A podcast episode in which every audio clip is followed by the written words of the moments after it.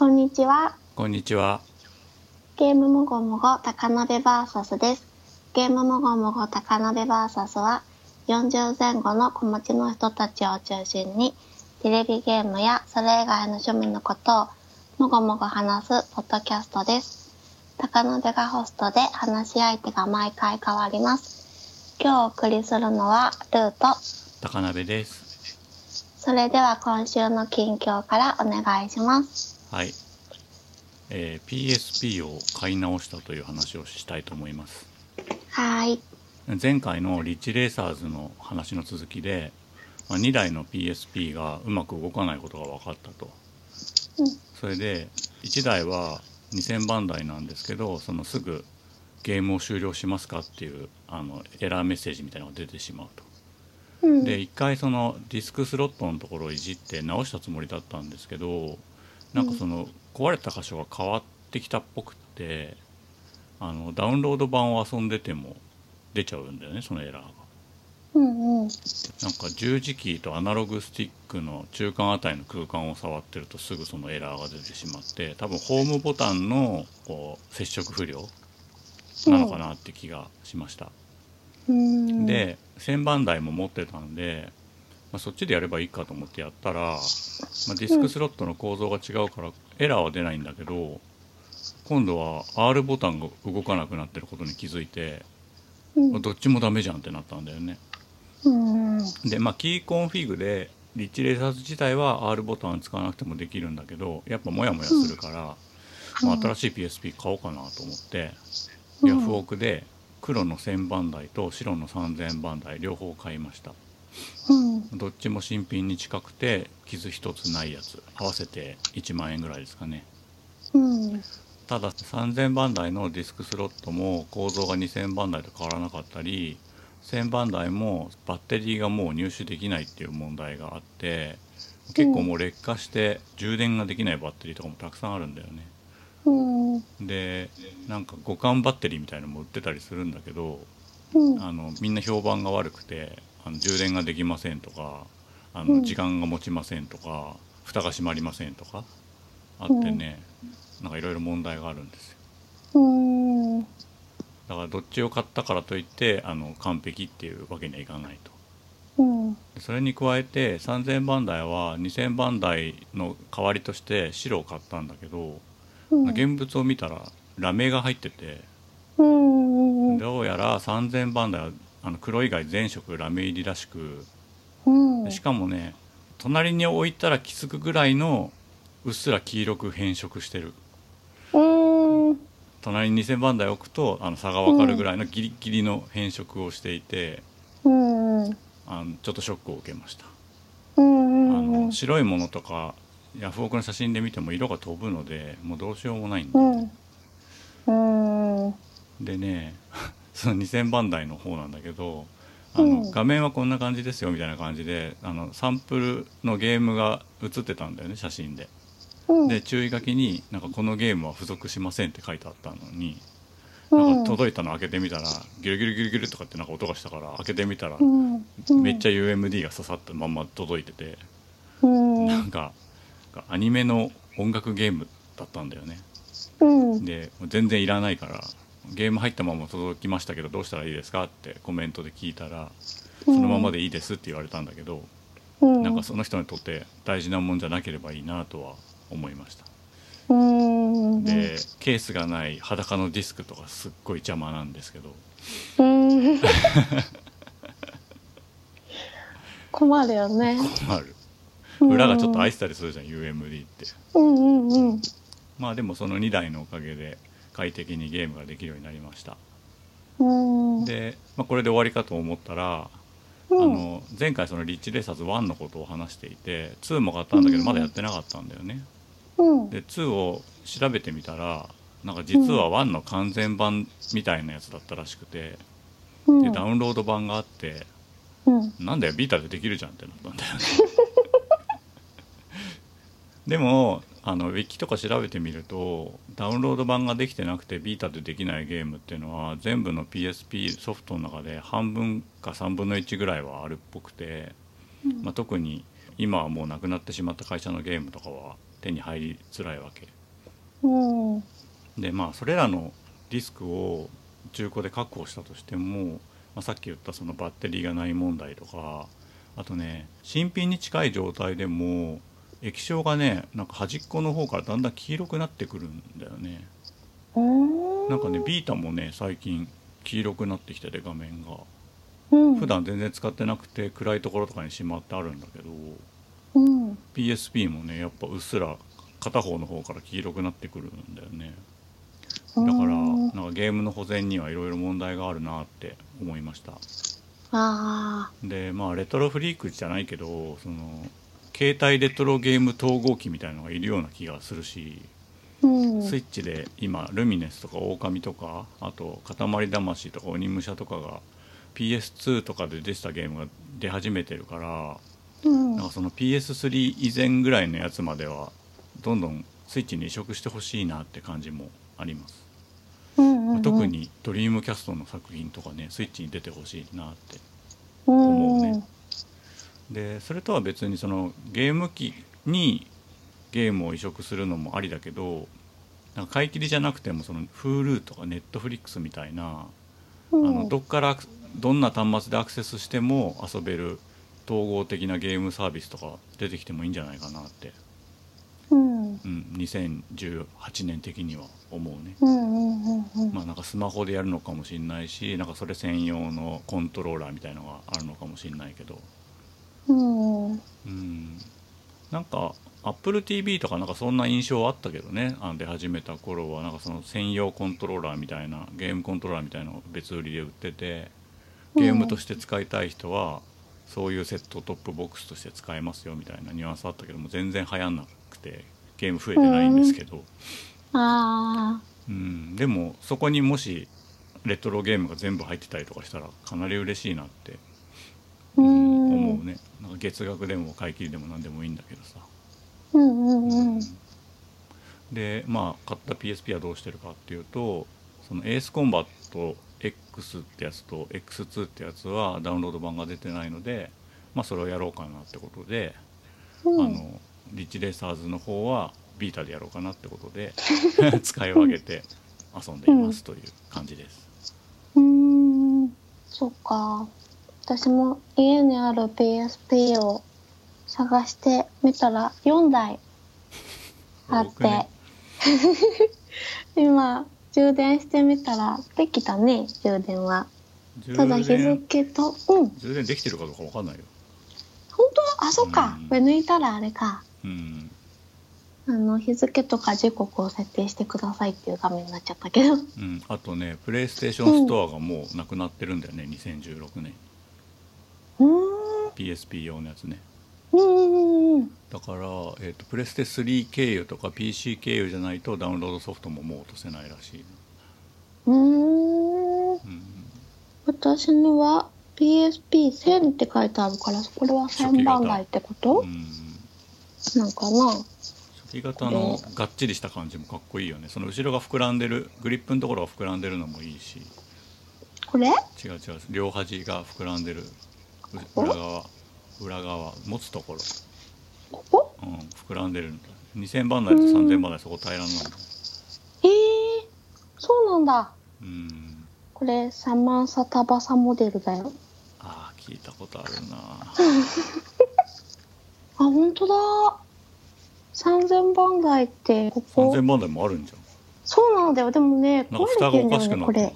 そうそうそう、これね、蓋がね、うまくね、閉まんなくなってるみたい。電池がもう膨らんじゃってんじゃないそうかも。これお兄ちゃんので、PSP3000 って書いてあるね。うんラメが入ってるってこういうことこの。あシルバーは、えっとうんまあ、メタリックだけどなんか白だがね、変ななんかなんつうのこう星みたいな キラキラした よく最近あのコミックスの表紙とかでもさキラキラしたやつあるじゃん、うんうん。ああいう感じ？すうーんっ。げえ余計なお世話だよね。そうね。なんで普通に白くうん。してくれなかったんだろうね。うん。真っ白が良かった。こで調べたらなんかビータもうん。最後のやつはあの白の本体でも画面周りだけ黒いし、ボタあのレバーとかも黒いんだよね。だけど初期型は全部白くて、うん。そっち欲しいなってう。ん。そっちのがシンプルで可愛いよね。おしゃれだし。うん。うん。ビータが2000番台が2000番台2万番台かな。わかんないけどその後から出た薄型のやつが色が変色してきてね。うん。うんちょっと悲しい、うーん。いいソフトもたくさんあるからね。まあ、ビータはねその PSP 互換機的にも使えるからねで、うんうん。PS1 のソフトも遊べるからね、うんうん。そういう意味で結構使い勝手がいいんだけど流行んなかったね、うん。ねえ。子供とかもね。ああどうだろう。手が小さくても持ちやすいかもしれないね。ボタンとかうちっちゃいし、んうんうん。昔のソフトが遊べる環境があった方がね、うん。もう遊べないってなっちゃうとね。うん。うーんなんか私ハードは持ってるのに充電するやつがどっか行っちゃいがちで。まあでもあのボルト数とか合ってれば割と刺さるし。あそっか。うん。見つからないっていうのが多いのよね。うん。でもまあ色とかに関してはあれだけどその他は綺麗でよかったね。2つともね。もう画面とかねあの、うん。新品だったねほぼうーん。何にも擦り傷も何にもなくて。うんうんうんうん。ね色は難しいよねオークションね。うーん。うん。写真はね。液晶と、そうね白いものの焼けとかはそうだそうだったわって久々に思い出した感じが。したね。うん。うん焼けっていうのもなんか日に当たってとかじゃないっぽいんだよね。本当にそのプラスチックの経年変化というか、うん。ううん。んそういう感じに見えた。うんうんそっか。まあみんなの押し入れの中にもいろんな古いゲーム機があると思いますけど時々は火を入れて確かめてみるといいんじゃないかなと思います、うん。はい。はい今日私はポケットモンスターレッツゴーピカチュウレッツゴー EV とポケモン GO で私に起こった恐怖体験のお話をしようと思います。恐怖体うん ピカ V もポケモン GO も以前ゲーム GO で取り扱ってるのと験うんポケモンのピカ V に関してはこの間ゲーム GO の60回で UI やシステムなど山本さんと高鍋さんがたくさん感想を語ってくれてうん。共感することばかりでもそこら辺に関しては十分だと思うんでゲームの説明とかは省いて超個人的感想を話せたらいいなと思います。はい。今回私最初はピカ V を買うつもりなくてスルーするつもりでいたんですがうん。発売から5日くらい経ったある日の朝に急にピカ V は相棒のポケモン以外は自分の手持ちのポケモン1匹をモンスターボールから出してうん。一緒に連れて冒険できるんだよなって思ってうんって。ことは私の大好きなポケモンのペロリンガもモンスターボールから出して一緒にフィールドを歩けるってことじゃんって思ったら急に欲しくなって。しかもベロリンが。そうベロリンガ ベロリンガ可愛いよね。可愛くはないです。可愛いよ。可愛くはないです。初代から大好きだよ。ベロリンガまああのベロリンガが好きな人がいるとすごい仲間って思う。あんまりないんじゃない？そうなんだよね。だからより仲間感がねうん。強いよね。うん。うん。好きなんですあの米印で個人の感想ですって右下に書いてある感じ。めちゃめちゃ可愛いピンクだしね。あれでかいんじゃないの？でかい。人間ぐらいあるんじゃないそう。私ピカチュウぐらいだと思ってたんのだね。からリアルに考えたら伊集院光みたいなやつがいるってことじゃないの？はあそれより大きいかも。だってポケゴって自分のキャラの隣にこう一緒に歩くポケモン出すと大きさがわかるじゃん？それでも、うんうん。まあ、ピカブイでもわかるけど。その時にあまりの大きさにびっくりしたもん。もうこの足元にこのぐらい3 0センチぐらいの感じでいるのかなって思ったら、ねポケットっていうかね、うん、うん、全然ポケットじゃないもんなでもまあポケットサイズになるってことじゃない？ちっちゃくヒュってなるってことでしょ？うん。多分ね。最初はでもちょっとコンセプトは違かったかもしれないけどね。だってさモンスターボールができるよりもポケモンの方が先に生きてたわけでしょ？うんそうだね。ななんで勝手にポケットモンスターって名前つけてんのって思うよね。うん。まあいいや。大人の都合まあいいやそうあーなんかさまあその好きなポケモンで言うとさうん。高鍋さんに好きなポケモン何ってさ聞いたらさうん。臭い花って言ってたじゃん？それ前回の録音でな。うん。それでさその私そんなに臭い花に注目してなくて。でなんかさこの前さこのよだれうん。を垂らしてるってうん言ったじゃん、あれって蜜なんだねよだれじゃないって書いてあった。よだれに見えるようにデザインしてるよね。そうだよね。でさその時さそのさよだれっていうか蜜も 3D になってるって言ってたじゃん、うん。その時ね私そうだったっけって思ったんだよね。うん。うん、でもね、後から確認したら 3D になってて面白かった。うん。ね。あと、臭い花の進化って、謎の草、臭い花、ラフレシアか、綺麗花じゃん。綺麗花は後のシリーズで変わっただけでしょ、ああ、そうそう、なんか太陽の石っていうのを、があると、綺麗花になるんだよね。うん、うんでも見た目以外は、ラフレシア以外の方が上っていうのもいいなって思った。うんね、見た目は綺麗花の方が可愛いけど、でも性能としてはラフレシアの方が全部上らしいんだよね。なんでさ謎の草臭い花ってこう抽象的な名前で進んできて、ラフレシアって本当にある花の名前になるんだろうね、ね、急にね、最終的にね。おいどうし、たってなるよね。なんかそこまで何になるかなーって思わせといて、ラフレシアかいっていう、あれなんかね。うんうん、わかんないけど、高鍋さんが臭い花好きって言ってたから最近注目してるよ。うんうん。あのなんだっけ初代のゲームボーイやった時は、うん。あの不思議種を選んで俺草がいいなと思ったんだけど、うん。なんかそのカエルしかもでかい方のカエルっぽいイメージじゃんあいつだそうねか。らそれがちょっとなんか嫌で。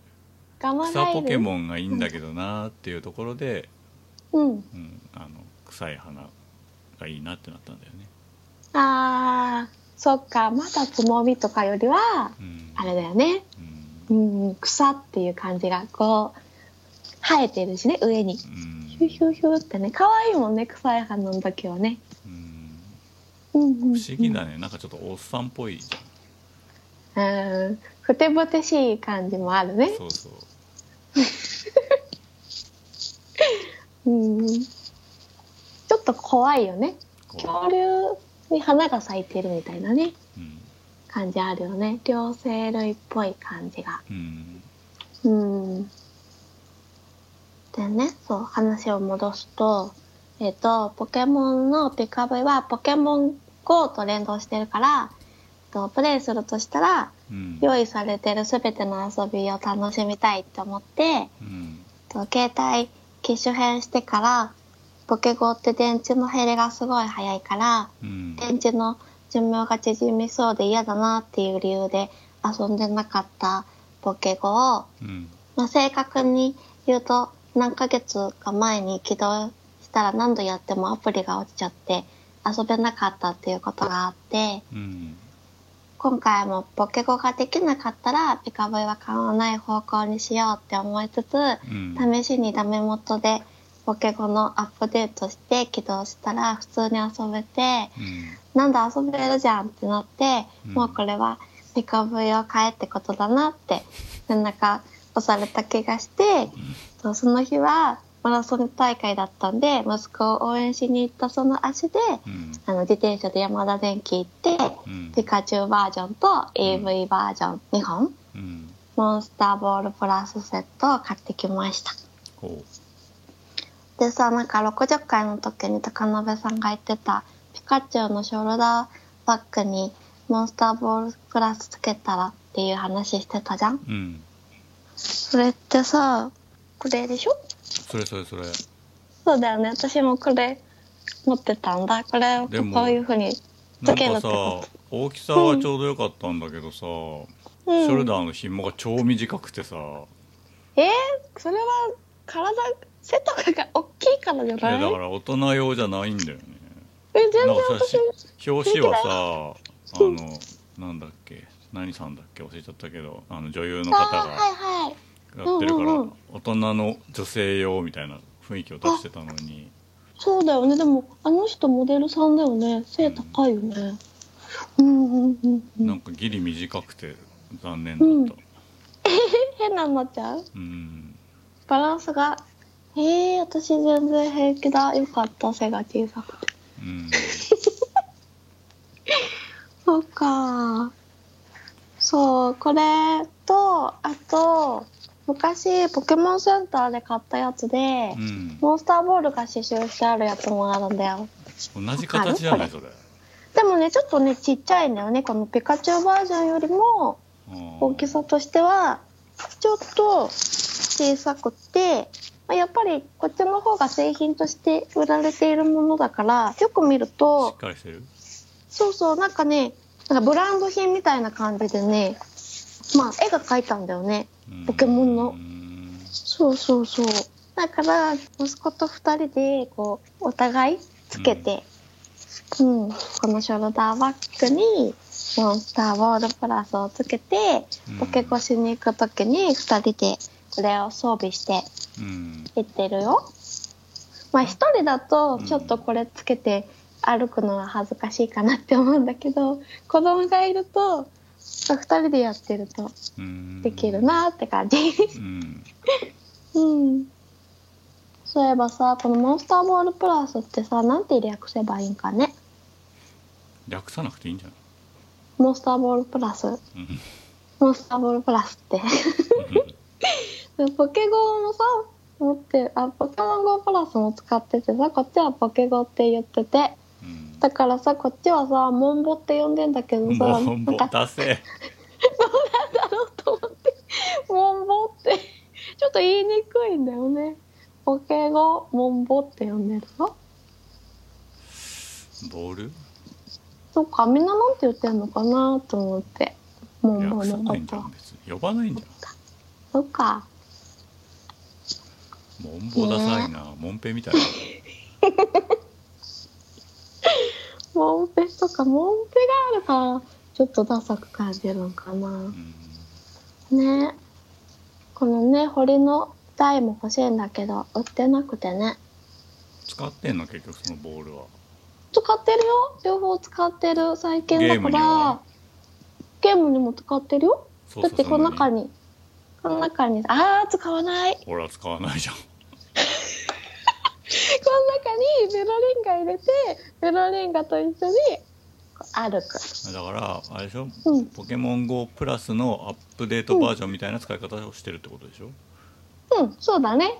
でコントローラーとしては使ってないってことでしょ、使ってない。嫌だだってなんか操作しづらいんだもん。うん。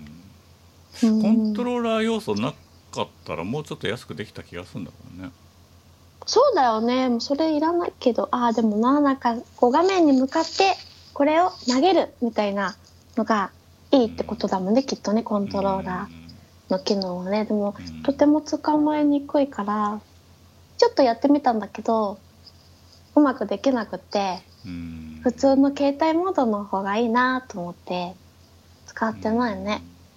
ペロそれ両リンガとそば方併用できないの？その携帯モードでコントローラーは画面につけたままで、移動とかはそっちでやって、投げる時だけ、うん。そのボールでってできないの。うんなんか多分できないと思うんだよな。なんかだってなんかさうんさんが言うにはふ2人でボール投げれるって言ってたからコントローラー2つ認識することはできるはずじゃん、あそうだよね。うん、あじゃあできるのかな。移動はこっちでやジョイコンゲーム自体はほぼったまま90%以上そうそうジョイコンで普通にやって投げるシーンだけボール併用するってことができればいいのになって、あー試してない。うん。なんか時々遊んでる時にこっちいじっちゃってこっちがコントローラーになっちゃってうん。で混乱するみたいになる時はあって。うん。うんうんうんうん。そうかそっでもちが試してなかった。優先になっちゃうのか。そうそう。うんそうなんだからなんか家族がこっちを持ってて私ゲームしてて、うん。そうするとこっちの、えっと、モンスターボールプラスの方にうん。操作が、そう優先されてびっくりするみたいな。うん。ことはあった気がする。そういうことがあった気がするよ。うん。そう。だからね今は本当持ち歩いて経験値が入るからうんそれを移してっていう感じで。課金アイテム。うん。でもまあそれよりはやっぱそばにいるっていうのが嬉しいよね。うん。自分の好きなポケモン。そうだよ。この間親知らず抜いた時も一緒にポケットの中に入れてベロリンガーがいるから大丈夫って思ったよ。うんうん。ポケットの中に あるこれを触ってでも泣いちゃったらどうしようとか思いながら。ああなんて泣くの？ベロリンガーうん「はいはいはいはい」みたいな。可愛くねえじゃん。何言ってるか分かんない「えー」とかって。だから急に泣き出すからさエレベーターとかに入れててさ泣き出すと「ああどうしよう」とかって言いました？って言われるよ。そう誰も乗り合わせてなくてよかったとかって思うよね。ピカチュウとかだったらさ「ピカ」とかさ PV とかあったらなんか「エボエボ」みたいに言うけどうん。他のやつはなんかね違うんだよね。うん「はいはいはいはい」みたいな。なんだかわかんないからね。そうそうそれで堀の台が欲しくってでも売ってなくってね。高いんだよね、アマゾンでも1000円くらい高くなってるからうん。まだ買えてなくてそれが欲しいなって思ってるよ。まあ、今クリスマス明けだしめっちゃ品切れだろうね、そうなんだよね。だから早く落ち着いて買えるようになるといいなって思って。あの台に置いて。うん。ね充電とかしたいんだよね。うん。うん。でね私があのスイッチでピカブイをやってると息子が「あママやってるんだ」ってこう自分の方が先にクリアするって言って私は別に競ってないんだけどうん。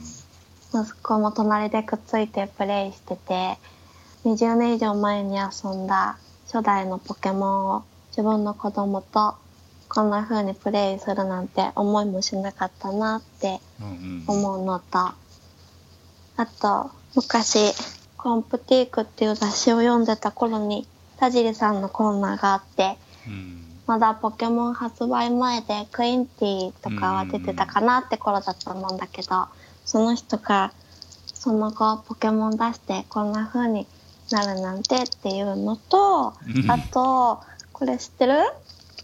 何それ？小学館学習漫画スペシャル。ポケモンを作った男田尻聡。帯を宮本茂が書いてるじそうだね。これさ、まあ、息子に買ってあげて。ゃんそんなイケメンだったっけ？うん。うん。うん。なんかさコンティニューでさ昔連載されてて太田出版からも出てるものがあるけどこれ漫画なんだよね。へでさなんかこれ息子も読んでえうん。田尻さんの話してたら息子は田尻さんがもう亡くなってる方だと思ったらしくてあえ生きてるすごい！ってびっくりしてたねなんか確かにさこういうシリーズってさ亡くなってる方ばっかりじゃん？ーだから新しめでもジョブズとか手塚治虫だもんね。みんな死んでるもんね。そうそうそうそう。だからね生きてることにびっくりしてたね。本になっちゃうのすごいな生きてるうちに。ねえ。あでもこの学習漫画人物館っていうのはなくなってて学習漫画スペシャルっていう方はあれなのかな？孫正義とか出てるうんなんかね松井秀喜とかあるね。のレーナ・マリアとか。多分あのみんなご存命なスペシャルになるとご存命な方なんだな。松井秀喜はね俺学生の頃セブンイレブンでバイトしてたらよく買い出しに来てたよ。え？でそうなんだ。あんまりさそのお客さんの顔見ないでレジやってるとさ、うん。おお札とかお金出す手がさドーンってでかい人がいてさえ？っと思って顔上げたら松井なんだよね。あーやっぱでかいんだ。手がほんと、うん、お相撲さんとかグローブみたいにでかくて。へえ面白いね。うん。うん。そっか。まあね改めて田尻さんすごい方になったなって。お会いしたことないなぁはあ。うん。どこに行ったらいいんだろうな。ゲームフリークに行ってもいなそうじゃない？いなそうだよね、うん。海外とか？うん、何しているんだろう？るんかね。何してるんだろうね。もうお金持ちだろうからね。うん。わかんないな。何してるんだか。うん。いいよねでねあのピカボイの私の感想はうん。今日までにクリアしたかったんだけどできてないので途中なんですが今のところすごい好き。どこまで行ったの？だっけ赤軸シティ。進んでねえ赤じゃん。軸シティ。いやでも時間的には進んでるよ。うん。30時間ぐらい今。うんそこから双子島だっけ？双子島はグレンタウン。うん。だっけ？そうそうそう。進んでないけどレベルは上がってるよ。えなんで30時間もかかるの？俺20時間ぐらいでクリアしたけど。わかんない。もう私全てのゲームが。寄り道してるってこと、うん。うーん。なんかさ全てのゲーム大体人より時間がかかるからね。何してるんだかわかんない。どうして別に寝落ちとかしてないしね。普通にやってるだけなのに遅遅いんだよね。なんでかね。わかんない。う ん文字を2回ずつ読んでるとか？いやいやいや。だって文字だって一番早いのにしてるしさ。一番早いのにしてるけどなんかもうめっちゃ A ボタン押して遅い遅い遅いって思いながら。あれだよ。結構短期だなって思いながら。うん押し押してやってるんだよ。なのにね。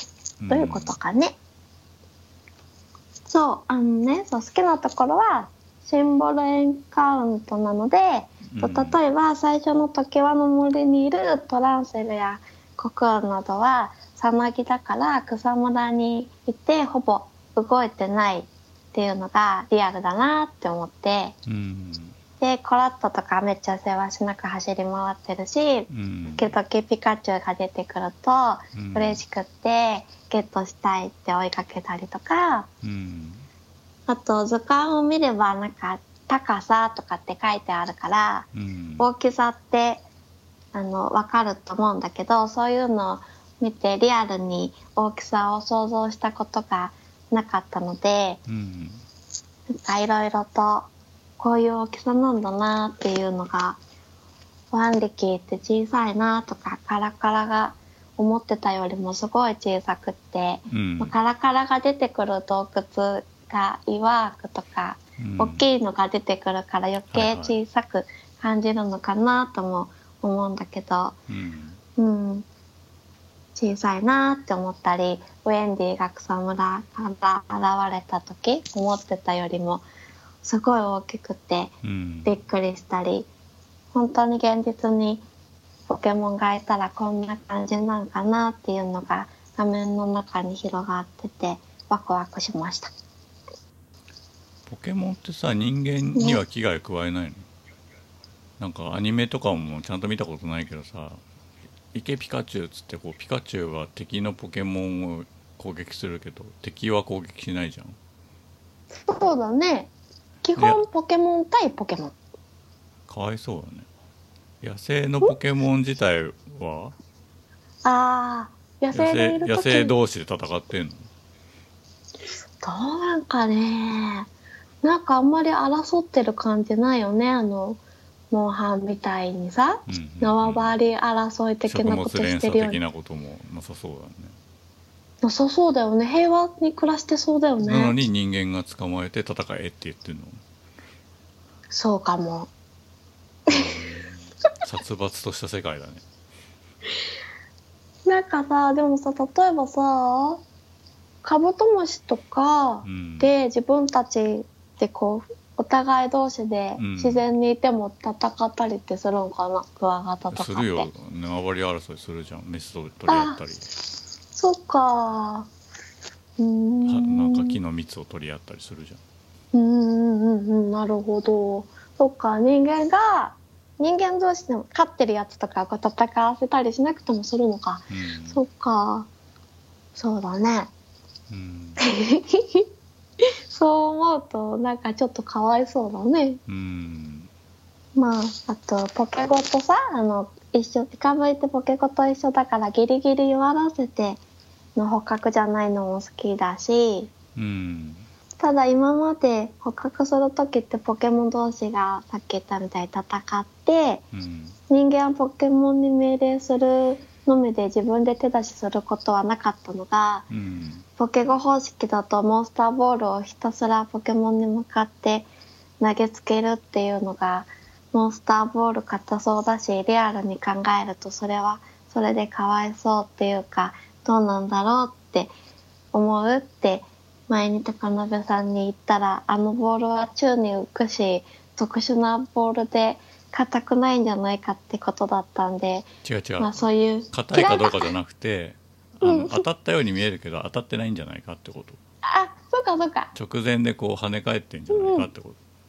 あ当たってないんか、うん。そっか当たってないって言ってたんだね、まあ、そういう優しい世界だったらいいなって思いました。うん。そうだ。当たってないって言ってたんだね。宙に浮かんでるしな、うんうん。吸い込む時に、シューンってなるのね。この辺に、上の方に浮かんでね、うん、あの、うん。今あるじゃん。自動車でも人にぶつかる前に止まるやつあるじうんうんうんうんゃん。みたいなやつで。あああポケモンに近づいたって時にこう止まって宙に浮かぶっていう、そうかもね。うん、うん。だったら外れなくていいじゃんって思うけどね。あのあーしょっちゅう外れてる。しょっちゅうこの辺には頭の上にぶつかってる感じで外れてるよ。うん。うん。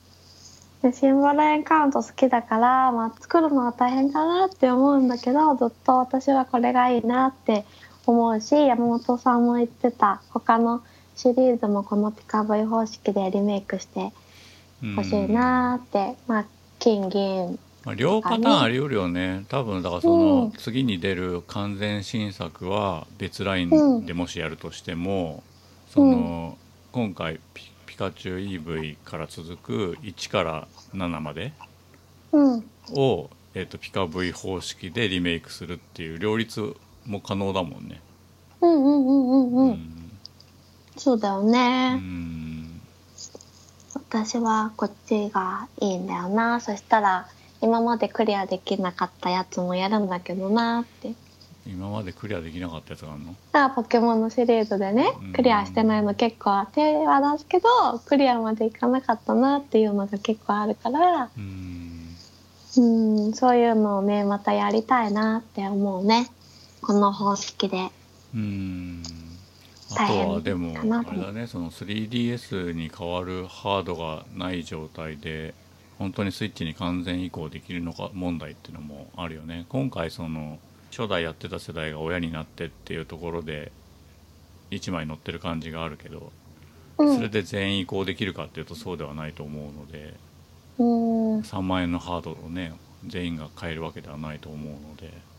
そうだようねんそう考えるとうんなん。か 3DS なのか後継機種なのか分かんないけどそういうなんか1万5000円ぐらいの価格帯のものもポケモンっていう IP には必要な気がするけどね。うーん。うん、そうだよね。遊べた遊びたくてもうん。遊べてない子もたくさんいるだろうしね。いるだろうしあの、うん。スイッチだとまだちょっと手に対して大きすぎるって子供もいるじゃんきっと。未就学児とかさうんうんうん。落としたら困るみたいな年齢の子もいるじゃん。うんうん。そうだね、うん。そうだね。3DS とかだったらね。だからそれがどこに引き継がれていくかわかんないよね、そのピカ V の方式が。うん。んそれとあのまだ全てのポケモンをモンスターボールから出して一緒に連れて歩いてはいないんだけど、うん。あのどんな風に歩くんかなって後ろからついてくるタイプかな乗れるタイプかなって出してみるまでうん。の楽しみ感があって乗れるとかっこいいってなったりリザードンに乗って飛ぶのがすごい気持ちよかったりうん。あとガルーラをフィールドに出してみたら、うん。ガルーラの肩に私を乗せてくれて、うん。主人公を乗せてくれてそれでお腹のポッケにうん。ガルーラの子とピカチュウの2人が入ってて可愛かったんだよね。すごい凝ってるなーって思って。うんうんうんだからいろんな他のポケモンもうん出して見てみたいなって思うよね、まあ、ポケモンに乗って移動するとか夢のようだし、うん。まあ、乗ってる時ってシンボルエンカウントだから敵に当たりやすくなっちゃうっていうのがまあ困る時はあるけど、まあ、さ戦闘避けたい時は自力で歩いたりとかしてうん。うん。乗れたりするのはいいね。うん。あと武蔵と小次郎が出てきてうん。武蔵と小次郎に声はないけどうん。アニメ見てるみたいに綺麗だから脳内でいつもあのアニメの声で林原めぐみさんとああれそうなんだ。みうんそうだよ。うん。三木慎一郎さんの声が岸そう再生されるんだよね。あの嫌な感じとかさうん。三木慎一郎なんだ。書いてあるじゃん。うんそうだよ。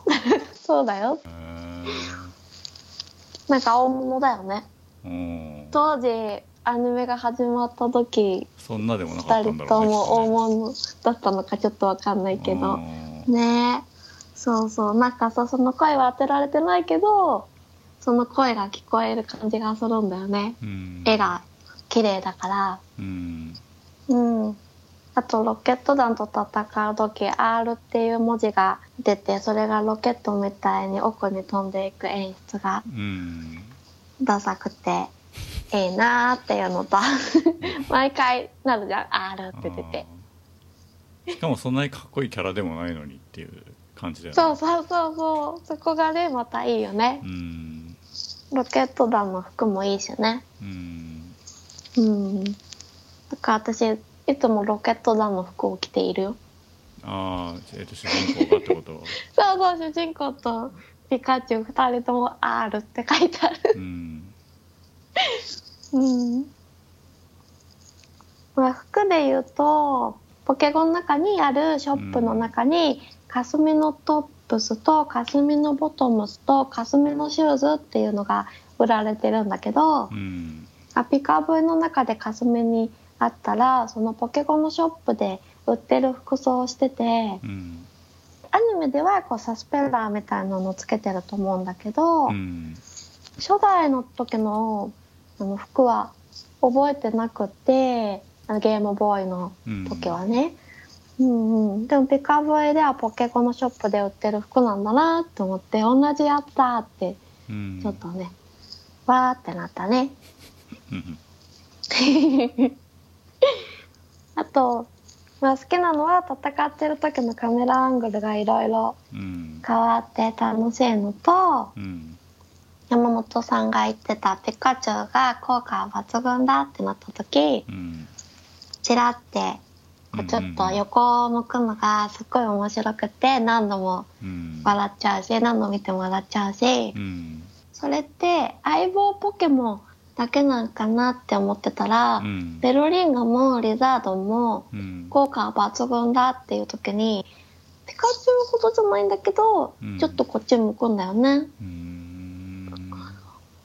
そうなんかねベロリンガは舌が長いのと両手を上げてるから、うんこうちょっとこっち向いても分かりづらくてうん。最初あれ？ってこっち向いた？みたいな感じだったんだけどうん。まず向いてる感じなんだよね。でも全然向かない子もいてうん。夏気度なんかなって思ったんだよね。ボールから出してフィールドを一緒に歩いてる時間が長い子がその動作をする気がするんだよね。うん。だからね他の子も向くんだってそれが面白くて好きです。う。ん。ピカチュウだけだと思ってたからさ相棒だけだと思ったから、まあななんだろうその、うん。どのポケモンも連れて歩けるっていうのと一緒でだからその、うん。ピカチュウが一応メインではあるんだけどうん151匹だかを全部フラットにしたいんだろうねだからそのお客さんが選んで愛着が持てるように、うん全部フラットにしてるんだろうね。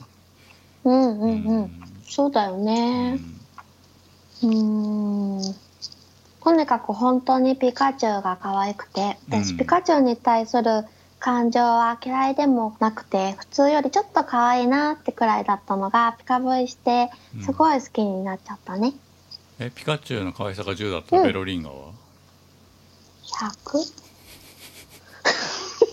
100? わかんない全然。だってねベロレンがね出したことある？こうやってってやるんだよそばで。いやラジオだからね。あ そっか。動きで言われても伝わんないかこうわーってね手をね上に上げてら万歳みたいにおどけるっていうかねそばでねするのがすごい可愛いんだよ。ちょっと見てほしいあれ。うん。うんすごいいいから。うん。うん一度見て。はい。うん。今度ツイッターにアップしとくよ。やるのがねいいんだよね。そうでピカプイのことをネットの静止画とかまあ動画で見てたけど、うん。見るのと実際プレイするのとでは全然違うね。可愛さ。うん。やったらねもうほんと可愛いね。山本さんも言ってたけど、うん。まあピカチュウと遊ぶっていう項目っていうかあってムツゴロウさんみたいに可愛い可愛いってこううん。多分人が見たら惹かれるくらいにめっちゃ撫で回したりうん続くと猫パンチみたいなのしてきたり、うん。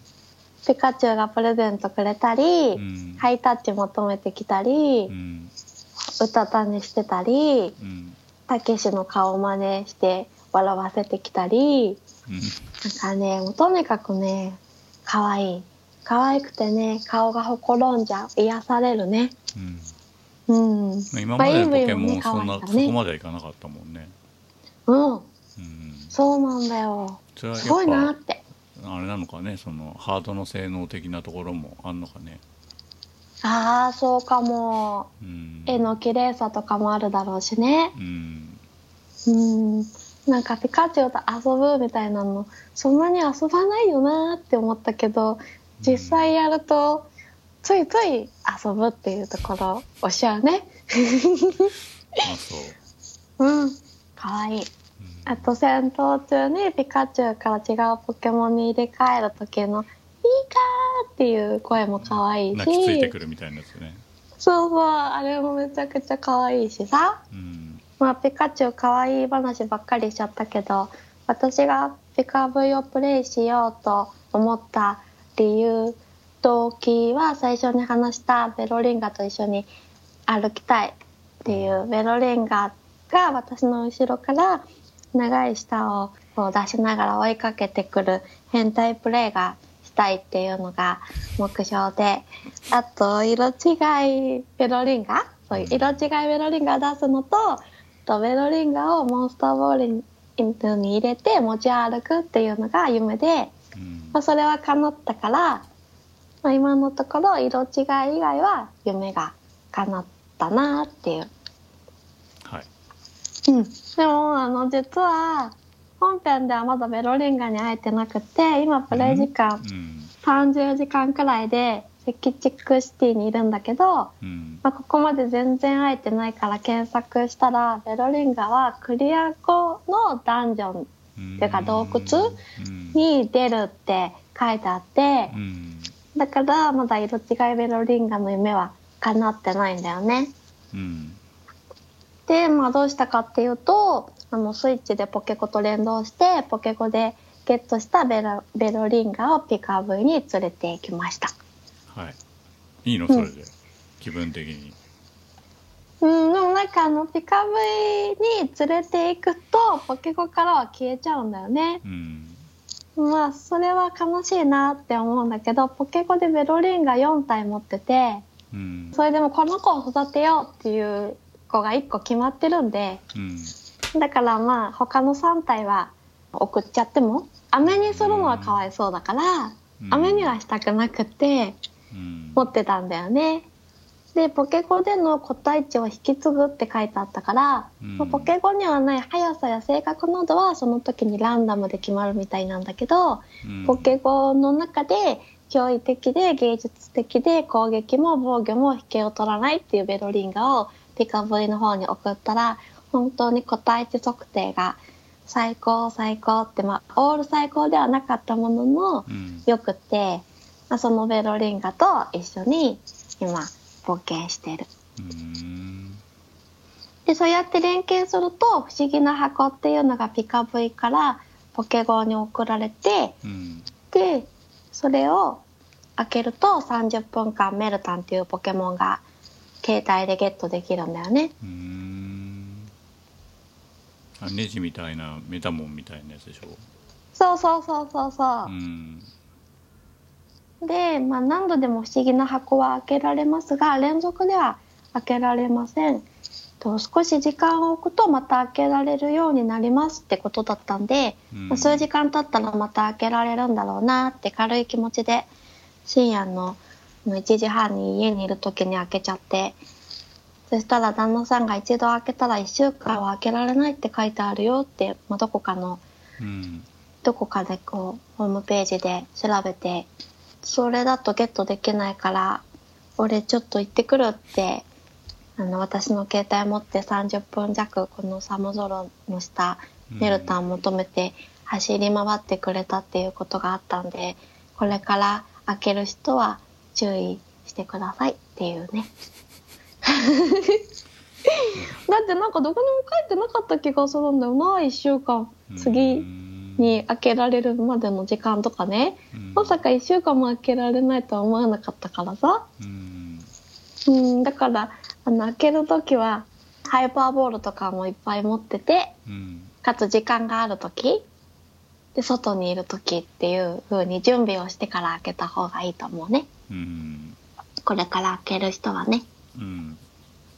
まあそんな感じでピカボイはポケコと連動するとさらに楽しいしうん。連動しなくても楽しいし、ただ意外だなって思ったのがうちの息子は保育園の時にポケモンの、うん、とブラックホワイトと XY をプレイしたことがあるもののクリアしたことなくて、うん。でポケコは一緒にすごく楽しんでるからうん。今回のペカボイのシステムの方が好きかなって思ったらうん。息子はどっちかっていうと前の方がいいって言うんだよね。で私アマゾンのレビューとか一つも読んでないんだけど賛否両論らしいしうん。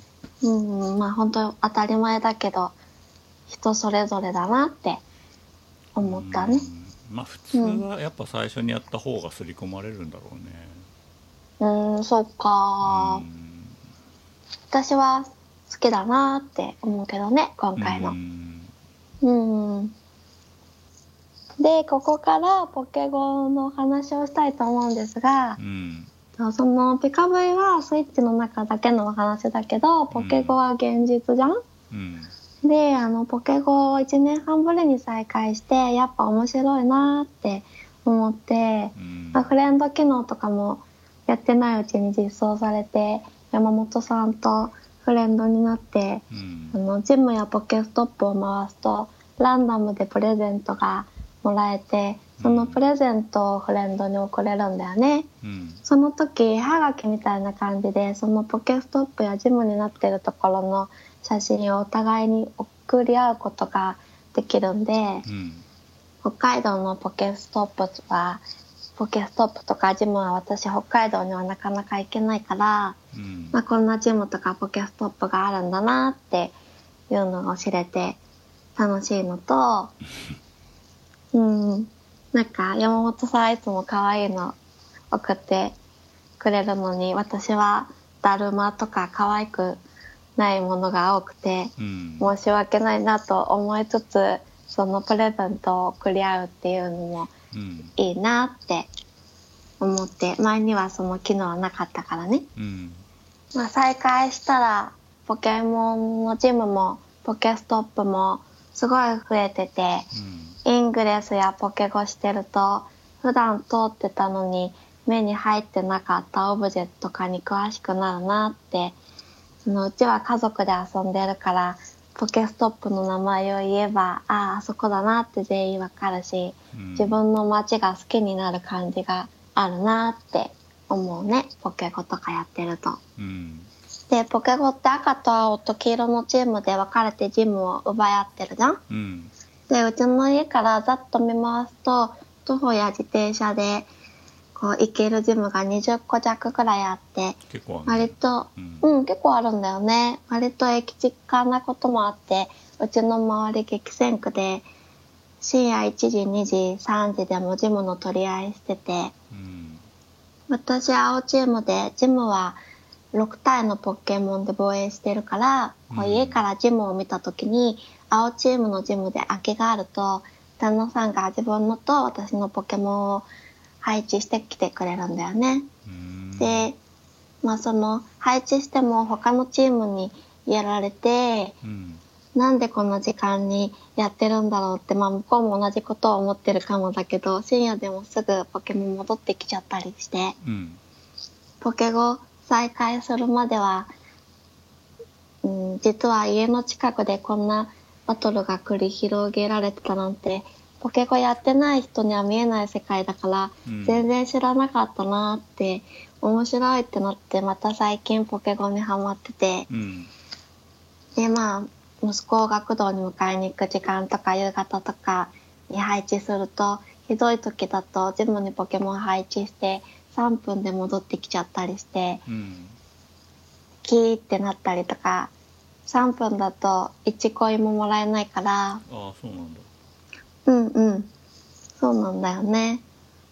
ジムは、えっとジムを防衛してもらえるコインっていうのは、うん上限が1日50コインまでで、うんで、10分防衛できたら1コインなんだよね。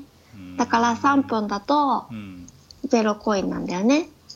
うん。で、1時間60分で、うん。えっと防衛で6コイン。で、8時間だとうん。6×8 で48コイン。だから、8時間20分の防衛で、1日の50コインの上限に達してしまうので、うん。うん8時間20分以上は防衛してても、コイン的にはうん。意味がないから、うん。まあ、帰ってきてほしいんだよね。うんで、会社行くまでの道のりにあるやや田舎のジムとか見ると、うん。防衛時間10時間とか12時間とかざらにあって、うん。まあそういうところでいいなって、うちの方はすごくこう、奪い合いだから、うん。田舎は平和でいいなって、まあうちも田舎なんだけど、私もこういうジムに配置したいななんてうん。思ってて、この間、私のエースのバンゲラスを、やや田舎のポケモンジムに配置できて、うん。まあ今日はこれで50コイン確実かななんて喜んでたんだけど、うん。その、防衛しているうん。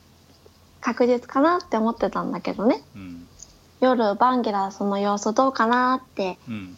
バンゲラスを配置したポケモンジムを見に行ったら、うん。私以外のそこに配置されている他の人のポケモンの防衛時間が1日と何十時間ってなってて、うんしかも HP っていうか CP って言うんだけど、それがほぼみんなマックス状態で、うん普通防衛してるポケモンって時間でじわじわ HP みたいなものが削られていってで木の実とかアズリの実ナナの実パイルの実をポケモンに与えるとその HP みたいなものがうん回復するんだけど削られてっていうのは誰かが攻撃してってことでしうんうん攻撃しなくてもやる気がどんどん失われていく。ん。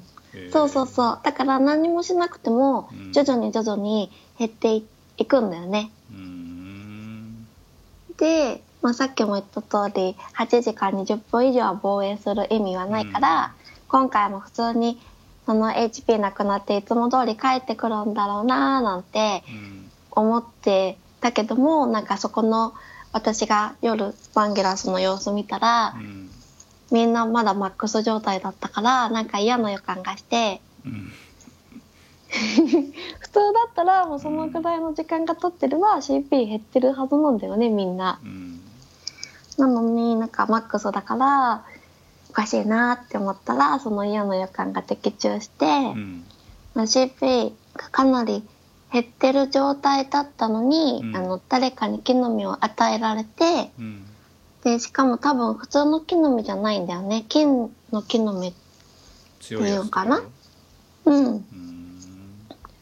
一気に CP をマックスにできる木の実みたいがあってうん。それを与えられててうん。私今まで田舎のポケストップで何十時間って防衛しているポケモンってうん。トレーナーさんが1日50コイン制度を知らなくって自分で木の実をあげ続けてるんだって思ってたんだよね。うん。でもなんか見てるとそこに配置されてるポケモン全員 CP が入ってくるとうん。一気に多分金のゾリの実で CP マックスにされてて、うん。で金のゾリの実をそんなに持ってるのもすごいなって思うんだけど、うんまあ、CP がすごい減るマックスにされるを何度か繰り返してたある日う、ん。まあ、帰ってこないバンゲラスの様子をしょっちゅう見てたら、うん。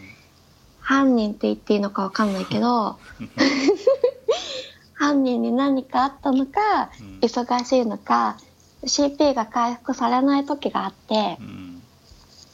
でああもしかしたらこのまま帰還できるんじゃって不安ながらこう喜んでたら、うん。CP って自然にゼロになったらポケモン帰ってくるんだってあの思ってたらある一定の数値になるとうん。減らなくなって、うん。攻撃されないとうん。ゼロにならないっていうことを、うん。その時初めて知ったんだよね。うん。いつも自然に帰ってきてたからああやられてなないと思ってたの？そうそうそう。うん。でいつからお腹が空いたら帰ってくると思ってたばんって旦那さんに言われたりして、うん。ああ、そっかと思って、なんか攻撃されなきゃいけないんだって思って、最終的には。うん。まあだからそれってどうなるかっていうと、他のチーム、この場合で言うと赤や黄色チームが攻めてくれないと、うん。下手したら一生帰ってこないんじゃないかってなって、で、なんかこう、喜びからうん。どん底に突き落とされたんだよね。私は犯人が飽きたら帰ってくるんだって思ってたからさ。犯人って決めつけんね。なんだよ犯人って。そう、なんかそれが、制度を知らない人が、こうんう、親切な人がポケモンに餌付けをしてくれてるのかうん、善意なのか、悪意なのか、わからなくて、旦那さんは善意だろうってうん。言うしそう、だなんか高鍋さんも前に言ったら善意じゃないって言うから、なんかみんな性善説なんかなと思ってさ。私はもう悪意だと思ってしまって、もう怖いよ怖いよ兄さんっていう。悪意がよどんでいるよってナイトヘッドの武田真治状態になっちゃって。知ら ないかまあなんか悪意だったとしたらこういう状況にして楽しんでるんだろうなって、まあ、それは誰でもよくて無差別で私のことが嫌いだから攻撃してるんじゃなくて。うん。まあでもそっちの方が分かりやすいし嫌いだから攻撃するっていう方がね、うん。何のためにやってるんだろうって。悪意だとしたらそのあの人の悪意に触れて怖くなったっていうか。悪意じゃもう悪意じゃないのかな、悪意だと思ったら悪意に見えるよ。そうか。なんかねもうバンゲラスのことは考えないようにしようって思ってもうん。私の心に暗い影を落として怖かったんだよね。うん。で検索したらそういうの結構出てきて悪意またた人あー悪意だとは言ってないよ。旅先のこう程よい田舎のジムに配置したら1ヶ月2ヶ月帰ってこない餌付けされてうん。帰ってこないみたいな報告があって。うん。まあ私のバンゲラスは12月のポケモン GO のコミュニティデーっていうのがあってその3日間にたくさんヨーゲラスゲットしてそれでも足りなくて旦那さんが夜中何時間も歩いてバンゲラスに進化させることができた撃ち落とすっていう技を持っているバンゲラスでうん。エースだったからそれが帰ってこないのはうん。しんどいし悲しいなって思って、うん。まあ前は3分で戻ってきたりすると怒ってたけど、うん。今は早く帰ってきてほしいってもう3分で帰ってきても怒らないから帰ってきてっていうバンゲラスを誘拐されたような気持ちになっちゃってでジムには6人いるから、うん。そのみんな困ってるだろうなと思ってジムあの拉致被害トレーナーの会を拉致されている他のポケモンのトレーナーと 友達になりたくなったんだよね。ID わかんないか。らなれないんだけどさ。友達に。なったところで何も解決しないじえー、するかもしれないしでもなんかこの中に犯人がいる可能性もあるなって疑心暗鬼になってきちゃってなんかもうこれで映画が作れるんじゃないかって思ったり思わなかったりしてなんかもうわーってなってたんだよね。困ったなーって。そうで私と旦那さんは共闘できるように2人とも青チームだからそのジムに攻撃することできなくて、だからお母さんの携帯借りてポケゴを赤か黄色チームで始めて、うん。でポケモン交換してお母さんのポケゴに強いポケモンを送ってそのジムに張り付いて、うん。とみんなの CP が他の6人のポケモンたちの CP が減って減ったタイミングで攻撃するっていう、うん。あの倒しに行くしかねえっていう潰しに行くかって旦那さんは結構やる気になってて。うん。でも私はその一番最後にそのジムにポケモンを配置したから、うん。私のバンゲラスを取り戻すとしたらうん。前の私の前の5人をまず倒さなきゃいけないんだよね。ジムって配置された順に戦うんだよね。うん。だからその5人もなんか強い子ばかりなんでハードルが高くて、うん。まあ、誰か赤か黄色のチームの人助けてって思ったねネット見てたらなんかやっぱ帰ってこないって困ってる人に対して、うん。まあ、チチートなんだけど一偽装してアタックしてあげようかって言ってる人とかもいてもしそんな そうそう。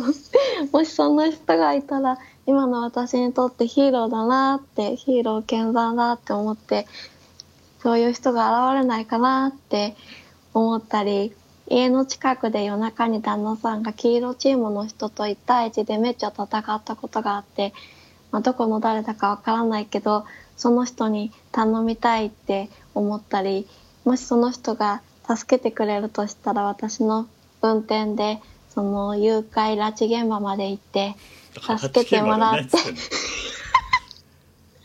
帰りにご飯をおごるのになとか思いながらさ。わかんない最近あのトレーナー同士で戦えるトレーナーバトルが実装されたんだけどそんなのいいから強制帰還ボタンを実装してうんって切実に強制じゃなくてももうそうね帰還ボタン欲しいしあとあの何？3日とか過ぎたらもう満了っつって帰ってきてもいいような気がするけどね。でもそもそもその田舎で人っ気がないところにあるポケストップのあれは成り立たないよね、うんうん。そうだようねん、だから都会と田舎でポケストップの仕様は違ってていいと思うし。うんうんうんううん。んそんなよくわかんない疑念に駆られる必要もないと思うので。でもあのさっき話した一偽装っていうチートがあるんで。いやだからそれはおかしいじゃん。システムとして許容してるわけではないだろうしまあねでもその一偽装されると田舎のポケモンに一偽装して配置してそれで強制帰還ボタンを実装しちゃうとそれで帰ってこいってやると必ず1日50コインもらえるってことになっちゃうじゃん。うん。だから一偽あ強制帰還ボタンっていうのは実装しないんじゃないかっていう話を聞いたね。多分この問題って分かってると思うんだよねいや別にもらえたっていいじゃん。なんでもらえちゃいけないの？えー課金してくんなくなるから。課金してくんなくなるからそうやって疑念に駆られるの？意味がわまあ課金してほしい。会社としては課金してほしいからそこでコインを稼がれるようにもあれなんじゃないかなって思うんだけどね。からん、うん、まあそしたら旦那さんが強制期間ボタン課金で1200円だったらどうする？って聞かれて、まあ、1200円っていうのは迷うなって思ったけどまあそういう風に課金でもいいから強制期間ボタンっていうのは実装してほしいなって思ったね。そのコインってのは何に使うの？ショップでいろいろあのポケモンの持っていられる枠を増やしたり道具の枠増やしたあそのコりインがもらえるんだ。ん。そうそうあとお洋服買ったり。そうあと洋服買ったり、まあ、モンスターボールとかそういう。課金すればいいじゃん普通にうんまあね私あだけどなんかそうすると遊びとして楽しくなくなっちゃいそうで課金するとしたら洋服とかに課金したいんだよね。うん。だからそのポケモンの枠とか道具の枠っていうのはジムに配置した配置して得られたコインで増やそうと思ってんだよね。うん。なんか楽しさがさ半減しちゃいそうじゃん。いやわかんない。だってそれで困って誘拐されて気が気じゃないみたいなこと言ってんだったら全然楽しくないじゃんと思う。まあね。そう。俺はそういうストレスを浴びたくないので対戦とか一切やらないし、あーそっか。うん、課金し必要だと思えばいくらでも課金するし。うんうんうんうんうん。ねえ。あとジムに置くとしても何回か置いたことあるけど、一番のやつは置かないよね絶対そうなんだよね、うんそうね。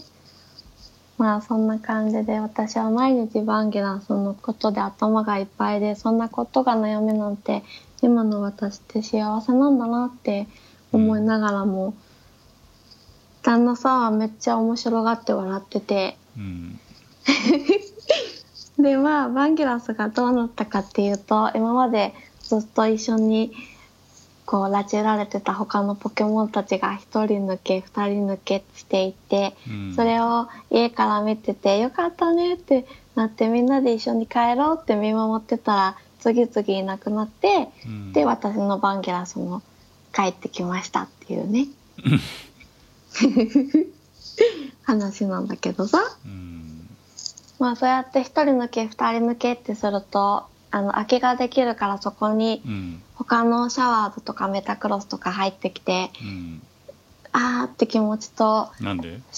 えーだってさその後さそこ私と同じようなことになるかもしれないじゃん。だからなんで悪意前提なんだよ。だからさあーってこう死んだ魚の目でいらっしゃいっていう気持ちにもなったけど多分でもねその2人はそんな目に遭ってなくて、うんあそこの恐怖は知らないと思うんだけどね。うん。でまあその後つそのジムの前は平日通るからチェックしてるんだけど、そんな何日も防衛みたいなことになってなくてあれは一体何だったんだろうって。気のせいで。ヨニキモみたいにあの時だけ奇妙な世界の扉が開いちゃったのかなってそこのねジムがね道祖人っていうジムなんだよね。どういうだからうん。神様がねうん。餌を与えてくれてたのかなってねうん。思ったね。じゃあそれで。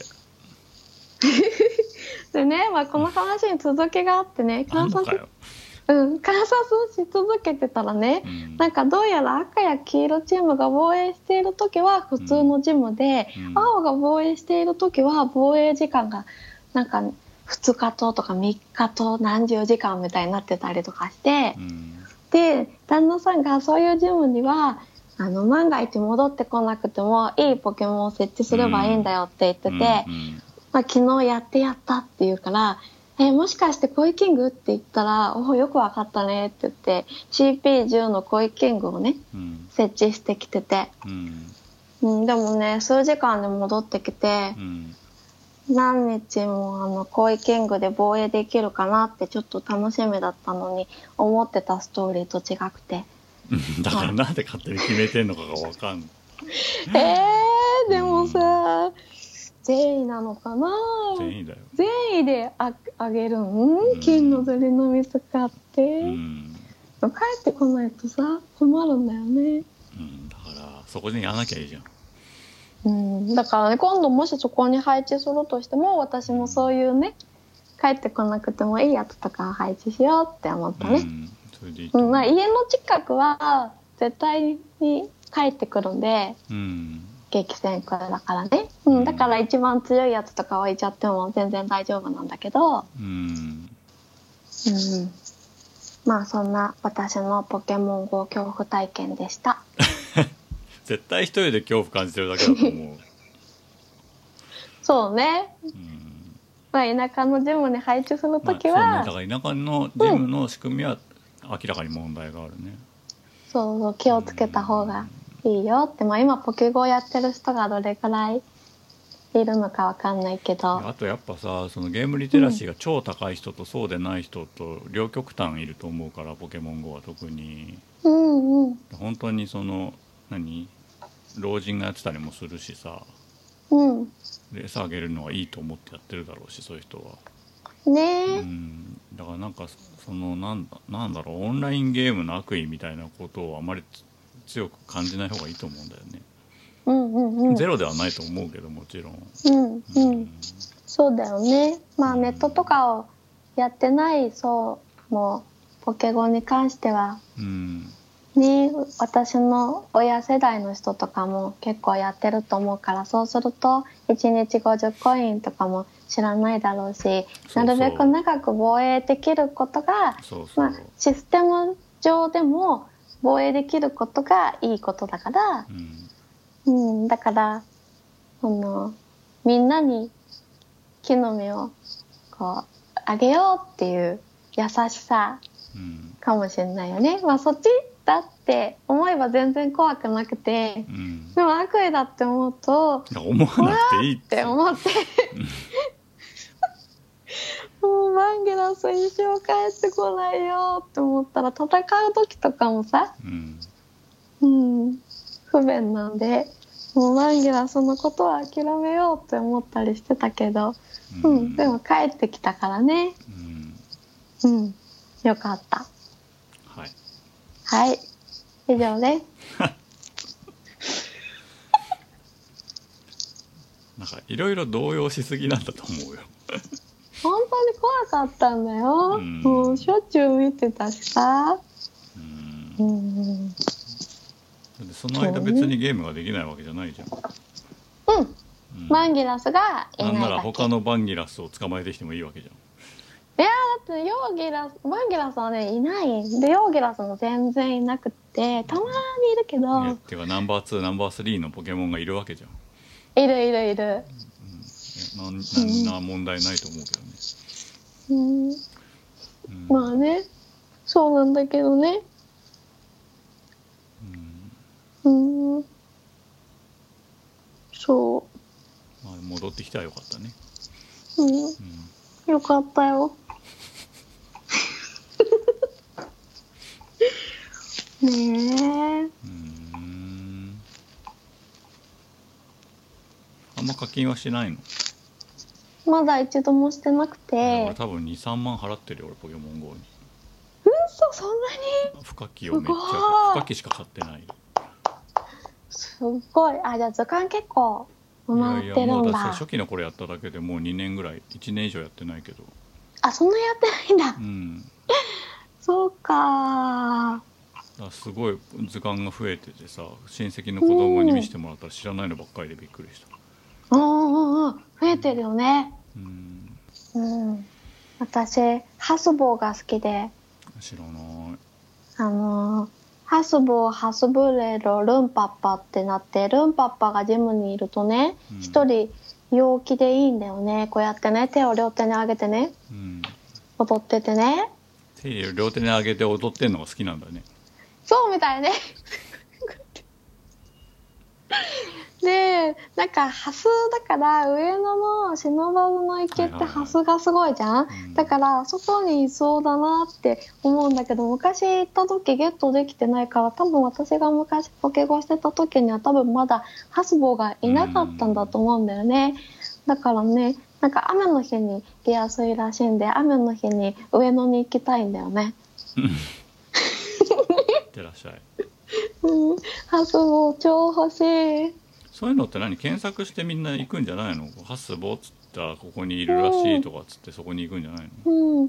ああ、まあ、そのポケモンの巣とかがあると、うん。そこにいるとかっていうんで集まったりするんだろうけど、巣が絶対必ずあるわけではないし、あとテーブルもなんか周回してるっぽいもんね。ああ、そうだね。モン。スターのどこに現れるってテーブルもうちうんうん目の前が公園でいつも家から一歩も出ないでポケモン GO が続けられるんだけど、うんうん2週間に1回ぐらい昔はテーブルが変わってたなうんうん。まあ、なんか、これが出やすいっていうのが変わるもんね。うんうんうん。そうか。そう、あの、昨日クリスマスでさ、うんそれで、アイチューンカードをもらって、それで課金していいよって言われたから、うんあの、お洋服を買おうかなとは思ってんだよね、ポケゴの。うんうん、課金して。うんうん。でも他はするつもりはないかな。うん深きやんないんだあー、なんかいつもこう、なんていうの？ずっと使えるよみたいなのあるで1個だけ。うん個数が減らないやつ。うんあれ使ってて、かへー。一日、一回に1個やってて、めんどくさ。うん。あ気づくと設置されてない6個分回す？へえどんどん生まれるねじゃあね。生まれるよ。だからいつもね卵がねいっぱい2キロとか5キロとかさ10キロとか。うん。うんたまに7キロとか1回出かけて帰ってくるともう56匹生まれる感じ、おお 私あんま図鑑を制覇しようっていう気はなくて、えーじゃあ何のモチベーションでやってんの？なんだろうね。でもやっぱ図鑑を埋めたいっていう人が多いのかな。私はベロリンガを育てたいっていう気持ちが大きいよ、うん、でもベロリンガ自体がいないから、うん。あのベロリンガを一緒に連れて歩くとあの飴がもらえるから、そういう感じじゃないとベロリンガの飴をゲットできないからさ。ベロリンがね。でもさなんかさ博士に送るとさ飴になるって怖いよね。いやだから飴になるわけじゃないでしょ。代わりに飴をくれてるだけで別にポケモンをすりつぶして飴にしてるわけじゃないでしょえー、なんか私のイメージはすりつぶすって感じだからかわいそうだなって思って。それこそあの前回のあの山本さんと話した岡崎京子のピンクで飼ってたワニがカバンに、うんうん。カバンにされちゃうやつとか思い出すけど。うんうん。そうだよ飴にされてすりつぶされるんだよベロリンガベロリンガベロリンガいるな俺。持ってるわ。おおうん。ハス4匹持ってる。お一緒。気持ち悪い。結構持ってるね。気持ち悪くないよ。一緒にさ。一緒に歩いてよ。歩かねで？え気持ち悪い。とりとりあえず一回出して隣でこう大きさがわかるから。気持ち悪いからいいですえー、ハスボは持ってる？と思ってない。ねえそっか。うん。ハスボが欲しいよ。高さ1 2メートルだから人間よりはでかくないの？小学生ぐらい。あ1.2か。なんかでも体重がでも隣6 5キロあるから。大きい。な横がねうん。太いもんね。うん。気持ち悪くないよ。かわいい気持ち悪い